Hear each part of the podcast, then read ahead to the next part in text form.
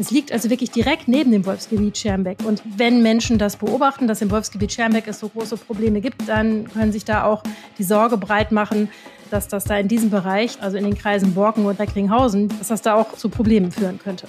Ein neuer Wolf gilt in NRW als ansässig, direkt in der Nähe des Rudels der sogenannten Problemwölfin Gloria. Das sorgt bei Weidetierhaltern und auch der Politik nicht für Begeisterung, auch wenn das aus Naturschutzsicht eigentlich eine gute Nachricht ist. Sprechen wir darüber heute hier im Aufwacher. Rheinische Post Aufwacher. News aus NRW und dem Rest der Welt. Ich bin Florian Pustlauk, schön, dass ihr dabei seid. Außerdem sprechen wir über etwas, das an so einem heißen Tag wie heute auch mal richtig gut tun kann. Ein kaltes Bier nach Feierabend oder ein Radler. Aber das könnte deutlich teurer werden. Die Brauereien in NRW wollen oder müssen sogar ordentlich Energie sparen. Was das für unser Bier bedeutet, klären wir später hier im Podcast. NRW ist wieder ein Wolfsland. Das wissen wir spätestens seit dem Trubel um die als Problemwölfin bekannte Gloria und ihrem kleinen Rudel im Gebiet um Schermbeck am Niederrhein. Und direkt in der Nähe zwischen Niederrhein und Münsterland gilt jetzt ein neuer Wolf als ansässig und das wird natürlich auch sofort politisch, erklärt uns jetzt Sina Zerfeld, landespolitische Korrespondentin der Rheinischen Post. Hi. Hallo. Wo genau ist denn jetzt dieser neue Wolf entdeckt worden? Der ist im Juli entdeckt worden im Bereich zwischen der Gemeinde Reken und der Stadt Haltern am See. Das ist in den Kreisen Borken und Recklinghausen. Okay, und macht dieser Wolf denn jetzt die gleichen Probleme wie das Rudel in der Region Schermbeck? Weil da wurden ja bereits zahlreiche Schafe und Ponys gerissen. Das hatten wir auch schon mehrfach hier im Aufwacher mal als Thema. Also bis jetzt überhaupt nicht. Diesem Wolf werden noch keinerlei Nutztierrisse zur Last gelegt. Ähm, das teilt das Landesumweltministerium mit. Also bis jetzt ist der unauffällig und äh, der ist nachgewiesen worden, also oft ist es ja so, dass nach Rissen, dann wird halt, werden halt Genspuren untersucht und bei dem ist es so, dass man halt mehrfach Kot gefunden hat und dann, wenn dann der Verdacht besteht, dass das Wolfskot ist, dann wird das untersucht, auch genetisch untersucht und da hat man eben festgestellt, äh, dass es dieser eine Wolf ist, das in, in einem Zeitraum von einem knappen Jahr ist das dreimal nachgewiesen worden. Ja, und dann geht man davon aus, dass der sich da wahrscheinlich niederlässt. Er hat noch niemandem was getan. Okay, ähm, jetzt kommen wir zum politischen Aspekt. Denn äh, diese Meldung offiziell, dass sich der Wolf dort äh, niedergelassen hat, das sorgt jetzt nicht für Begeisterung. Ja, sowohl beim Landrat zum Beispiel als auch bei der Landesregierung. Warum denn? Also, der Landrat vom Kreis Borken zum Beispiel sagt, äh, also das ist hier dicht besiedelt, äh, das Gebiet. Es gibt hier jede Menge ähm, Vieh und ähm, auch private Tierhaltung das passt hier nicht her, das ist halt seine Meinung. Der Landrat des Kreises Recklinghausen das so, sieht das schon so ein bisschen differenzierter. Der sagt, äh, also er kann die, die Sorgen der Menschen verstehen und Sicherheit geht vor. Das ist ein Raubtier, darf man nicht vergessen. Aber natürlich ist das ein naturschützerischer Erfolg, dass, das, dass der Wolf zurückgekehrt ist. Das Problem ist eben, dass man sieht, direkt nebenan ist das Wolfsgebiet Schermbeck. Und im Wolfsgebiet Schermbeck, das hattest du in deinem äh, Eingangsstatement schon erwähnt, da gibt es eben dieses Rudel von der Wölfin, die wir Gloria äh, getauft haben in der Region, die äh, ist immer eben immer wieder durch Nutztierrisse aufgefallen. Also da gibt's richtig Probleme und Schwierigkeiten und äh, sie hat am Anfang Schafe gerissen und später wurden Pferde gerissen und äh, das ist auch immer wieder passiert. Und natürlich hat man Sorge, dass wenn sich da jetzt ein Wolf niederlässt und dass der auch auf die Idee kommen kann, dass hinter Zäunen äh, leichte Beute äh, wartet. Abgesehen davon ähm, ist es so, dass dieses äh, neue Gebiet, wo sich jetzt dieser Wolf niedergelassen hat. Und das Land plant, da ein Wolfsgebiet auszuweisen oder das Wolfsgebiet Schermbeck einfach zu erweitern. Eins von beiden hat das Land im Moment vor. Das liegt also wirklich direkt neben dem Wolfsgebiet Schermbeck. Und da kann man jetzt davon ausgehen, aus dem Wolfsgebiet Schermbeck, das ist ein ganzes Rudel, da wandern regelmäßig Tiere ab, also die erwachsenen Nachkommen dieses Rudels. Und der Wolf, der sich da jetzt niedergelassen hat, der ist aus Niedersachsen zugewandert.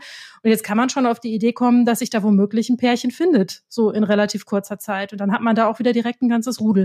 Und natürlich wenn Menschen das beobachten, dass im Wolfsgebiet Schermbeck es so große Probleme gibt, dann können sich da auch die Sorge breit machen, dass das da in diesem Bereich zwischen, also in den Kreisen Borken und den Kreisen Recklinghausen, dass das da auch äh, zu Problemen führen könnte. Mhm. Schon bei Gloria und Schermbeck gab es äh, im letzten Jahr bereits die Überlegung der Landesregierung, Wölfe unter bestimmten Umständen zum Abschuss freizugeben. Wie ist denn da aktuell eigentlich die Rechtslage und, und geht das noch so einfach? Nee, das geht überhaupt nicht so einfach. Es gibt ja jetzt in Nordrhein-Westfalen eine Wolfsverordnung. Und diese Wolfsverordnung wird von allen Seiten kritisiert, also sowohl von den äh, Naturschützern als auch von äh, Weidetierhaltern, also sowohl von denen, die den Wolf kritisch sehen, als auch von denen, die sagen, gut, dass er wieder da ist und er sollte sich noch ausbreiten. Aber jedenfalls macht die es nicht einfach, Wölfe abzuschießen. Das darf sie auch gar nicht. Es gibt da höheres Recht, und zwar Bundesrecht und vor allem EU-Recht. Und da ist der Wolf eine geschützte Art und man kann als Land Nordrhein-Westfalen nicht hingehen und das irgendwie leichter machen, den abzuschießen, ähm, als das das EU-Recht zulässt. Du hast gerade schon gesagt, Naturschützer sagen natürlich auch was dazu. Einerseits gibt es eben Arten- und Naturschutz, andererseits will man nicht, dass Weidetiere ja teilweise reihenweise von Wölfen getötet werden.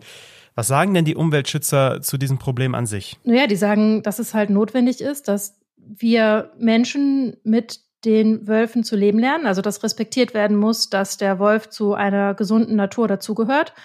Und es muss eben Möglichkeiten geben für die Menschen, also Hilfen, um Weiden zu schützen und auch Entschädigungen, wenn Tiere gerissen werden. Wenn wir gesellschaftlich sagen, der Wolf soll da sein, sagen auch Umweltschützer, dann sagen sie, da müssen wir eben dann auch diejenigen, die dadurch geschädigt werden, wenn das passiert, obwohl Weiden vernünftig geschützt waren, dann müssen wir denen den Ausgleich bezahlen. Also das ist so der, der Ansatz ähm, aus dem Umweltschutz und die sagen, es, es funktioniert auch. Es gibt Beispiele dafür, wie ähm, Weidetierhaltung und Wölfe in einem demselben Bundesland gut zurechtkommen. Das müssen wir halt hier in NRW auch schaffen.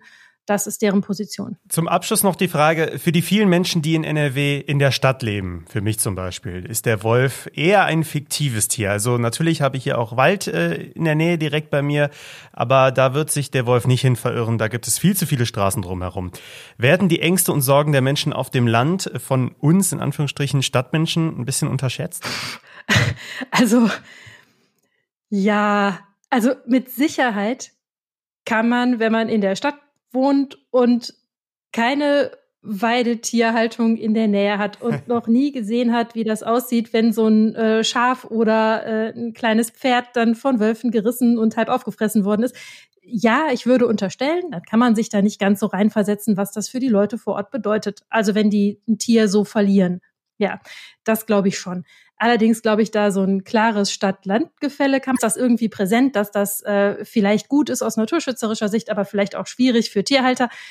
Und äh, gleichzeitig ist es so, es gibt ja auch auf dem, auf dem Land wirklich Leute, die das sehr begrüßen, dass der Wolf wieder da ist. Also äh, Naturschützer, die, die sagen, das ist genau richtig und der Wolf muss sich hier ansiedeln. Die sind ja nicht alle, sitzen ja nicht alle in der Stadt und sind völlig weltfremd.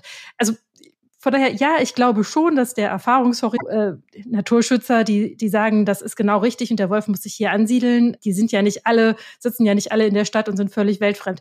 Also von daher, ja, ich glaube schon, dass der Erfahrungshorizont ein bisschen ein anderer ist, aber ich würde nicht den Menschen in der Stadt absprechen, sich da schon auch reinversetzen zu können. Man kann ja vielleicht auch mal, weiß nicht, aufs Land fahren und sich die Sache ansehen und sich erzählen lassen. Das hilft vielleicht schon. Auf jeden Fall. Ja, wir sind mal gespannt, wie es mit dem neuen Wolf in NRW weitergeht. Vielen Dank, Sina Zerfeld. Sehr gerne. Mehr dazu gibt es natürlich bei uns in den Show Notes oder auf RP Online. Erst der Wolf, dann das Bier. Diese Themen aus NRW beschäftigen uns heute hier im Aufwacher. Wenn euch der Podcast gefällt, dann empfehlt uns doch gerne weiter an Kollegen, Freunde. Energie hat eine Preissteigerung um das 2,3-fache angekündigt ab Oktober. Manche Fachleute glauben sogar, dass es das noch nicht war. Es wird also noch teurer. Dazu kommt die Meldung, dass die Brauereien in NRW jetzt Angst haben, im Herbst und Winter gar nicht mehr produzieren zu können, weil gar kein Gas mehr da ist. Georg Winters aus der Wirtschaftsredaktion. Können wir uns die Gaskrise dann also nicht mal mehr schön trinken? Nee, schön trinken können wir uns das ohnehin nicht, weil ich glaube, äh, irgendwann kommt dann das äh, Erwachen aus dem Rausch und dann ist alles noch viel schlimmer als vorher. Aber Spaß beiseite, ähm, äh, mit dem Bier wird es natürlich auch schwierig, weil die deutschen Bierbrauer wie kaum eine andere Branche am Gas hängen und dieses Gas dringend für fürs Bierbrauen brauchen. Ja, das habe ich bisher nur von der Industrie gehört, vor allem aus der Chemiebranche. Aber dass die Brauereien da auch zugehören, dass sie so viel Gas brauchen, das wusste ich nicht. Die Lebensmittelwirtschaft ist in Deutschland die Branche, die nach der Chemieindustrie am zweitmeisten Gas verbraucht. Äh, das braucht man für bestimmte Produkte. Bestimmte Prozesse in der Produktion, so rum. Äh, und man braucht es natürlich auch fürs Heizen dieser Kessel. Äh, da wird dann Wasser aufgeheizt und wieder runtergekühlt und dafür braucht man zum Beispiel Gas. Und warum haben die Brauereien jetzt Angst, dass dann im Herbst oder Winter komplett Schluss ist? Ähm, ja, wir alle wissen ja auch nicht, ob es irgendwann nicht doch nochmal das Komplettembargo kommt und Putin den Gashahn komplett zugedreht. Dann wird es wirklich ganz katastrophal, äh, weil dann könnten viele Brauer wahrscheinlich äh, irgendwann die Tür zumachen. Äh, Im Moment geht es ihnen schon schlecht, weil seit äh, Anfang Mitte Juli ja nur noch 20 Prozent des ursprünglichen, der ursprünglichen Gasmengen durch diese Pipeline fließen. Das trifft natürlich auch die Brauer extrem. Es trifft aber auch nicht nur die Brauer, sondern auch die Zulieferer, weil zum Beispiel Glashersteller für die Herstellung von Glas eben auch Gas brauchen. Sind denn alle gleichermaßen betroffen oder gibt es da auch Brauereien, die Alternativen haben? Ja, es gibt ein paar ähm, Brauereien in Deutschland. Äh, der ähm, Hauptgeschäftsführer des Brauerbundes, Holger Eichel, hat mir heute gesagt, das sind ganz wenige aber in Deutschland, ähm, die solche ähm, Alternativen haben. Feldins zum Beispiel gehört dazu. Ich erinnere mich, dass die Ende Juni irgendwann mal gesagt haben, sie hätten mehrere Öltanks, glaube ich, äh, auf ihrem Gelände stehen und dann können die halt auch mit Öl arbeiten statt mit Gas. Aber wie gesagt, das ist, glaube ich, in Deutschland eher die Ausnahme. Und ähm, ja, es gibt und das Problem beim beim Öl ist natürlich auch, dass es für manche gar nicht langfristig logistisch möglich ist, sich das Öl zu beschaffen. Und was dann noch dazu kommt, ist, dass im Grunde man dann auch eine Genehmigung der Behörden braucht weil, wie Herr Eichele äh, heute Mittag so schön gesagt hat, man kann auf dem Lebensmittelbetrieb nicht einfach einen Öltank auf den Hof stellen. Aber es sollen ja auch Branchen geschützt werden, wenn es hart auf hart kommt, die besonders wichtig sind. Und dazu würde ja auch die Lebensmittelindustrie zählen, oder nicht? Nee, das, aber das ist ein Unterschied. Also wenn man äh, von Grundnahrungsmitteln redet, da sieht äh, mancher zwar das Bier auch dabei, aber in Wirklichkeit ist es das ja nicht. Äh, und die Dinge, die man nicht braucht, ähm, die werden wahrscheinlich dann vom Staat weniger unterstützt, aber das können wir alles noch gar nicht sagen, wenn das Gas mal wirklich komplett ausgeht. Ähm, dass kein Supermarkt und solche Läden dann zumachen, ist ganz klar. Aber bei den Bierbrauern wird es halt schwierig, äh, weil die eben nicht allererste Priorität haben, wenn es darum geht, wer noch Gas kriegen soll und wer nicht. Können sich die Betriebe denn auf irgendwas noch vorbereiten oder geht das gar nicht mehr? Ja gut, die haben in den vergangenen Jahren schon versucht, äh, viel Energie einzusparen. Die haben auch schon versucht, manche Produktionsprozesse umzustellen, aber man kann so einen Brauerbetrieb eben auch nicht von heute auf morgen äh, komplett anders fahren. Und die Sorge, die in der deutschen Wirtschaft, vor allen Dingen in der Industrie, vor dem Ausbleiben von Gas für die Produktionsprozesse ähm, derzeit vorhanden ist, die zeigt ja auch, dass man das einfach nicht so kann. Das ist einfach schwierig. Ähm, da kann man sich vorbereiten, wie man will. Wenn von heute auf morgen der Gashahn mehr oder weniger komplett zugedreht wird, dann ist es eigentlich unmöglich, so schnell Produktionsprozesse umzustellen. Ja, in der Bierbranche kommt ja noch hinzu, dass die Brauereien insgesamt eine ziemlich harte Zeit schon hinter sich haben. Ne? Nee, die Brauereien hatten teilweise nichts zu lachen. Das liegt aber auch daran, weil äh, die Deutschen trinken halt deutlich weniger Bier als früher mal. Wir waren ja früher mal der berühmte Bier-Europameister oder sogar Weltmeister, weiß nicht genau. Ähm, aber wenn man sich die großen Brauereien mal anguckt, dann äh, ist, glaube ich, äh, weltweit Radeberger auf Platz 22 die größte deutsche Brauerei. Das sagt schon alles.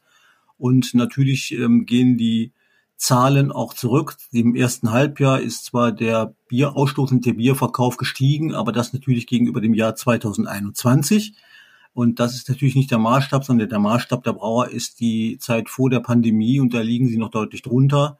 Und da werden sie möglicherweise auch so schnell nicht wieder hin zurückkehren, weil eben beispielsweise äh, früher viele Leute dann irgendwo nach der Arbeit möglicherweise mit ein paar Kollegen noch im Biergarten gegangen sind. Das fällt alles auf, weil viele im, im Homeoffice sind und äh, dann auch nicht mehr so regelmäßig für fünf oder sechs Tage wie auch immer an den Arbeitsplatz zurückkehren werden. Also Bier trinken das Bier trinken wird wahrscheinlich in, der, in den nächsten Jahren noch weniger werden, als es jetzt ist. Wobei es ja immer noch lecker ist. Ja, es ist ein Genussmittel, kein Grundnahrungsmittel.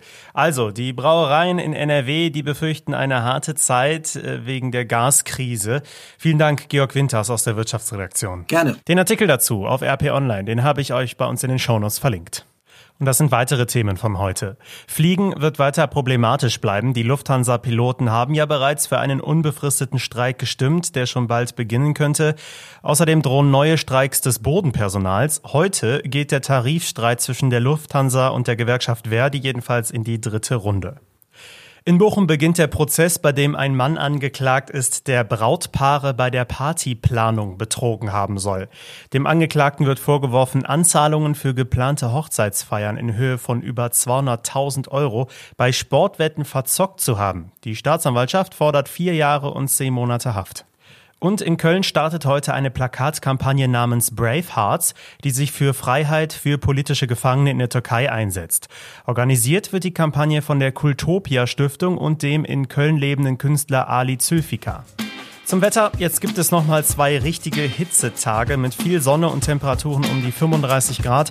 Das bedeutet also wieder viel trinken, tagsüber möglichst drin bleiben, kein Sport in der prallen Sonne und so weiter. Ihr kennt das Spiel. In der Nacht auf Freitag soll es sich dann deutlich abkühlen, dann kann es auch ordentlich regnen und gewittern. Jetzt heißt es also erstmal wieder schwitzen. Ich hoffe, ihr kommt gut durch den Tag. Das war der Aufwacher für Mittwoch, den 3. August. Ich bin Florian Pustlauk. Macht's gut. Ciao. Mehr Nachrichten aus NRW gibt's jederzeit auf RP Online. rp-online.de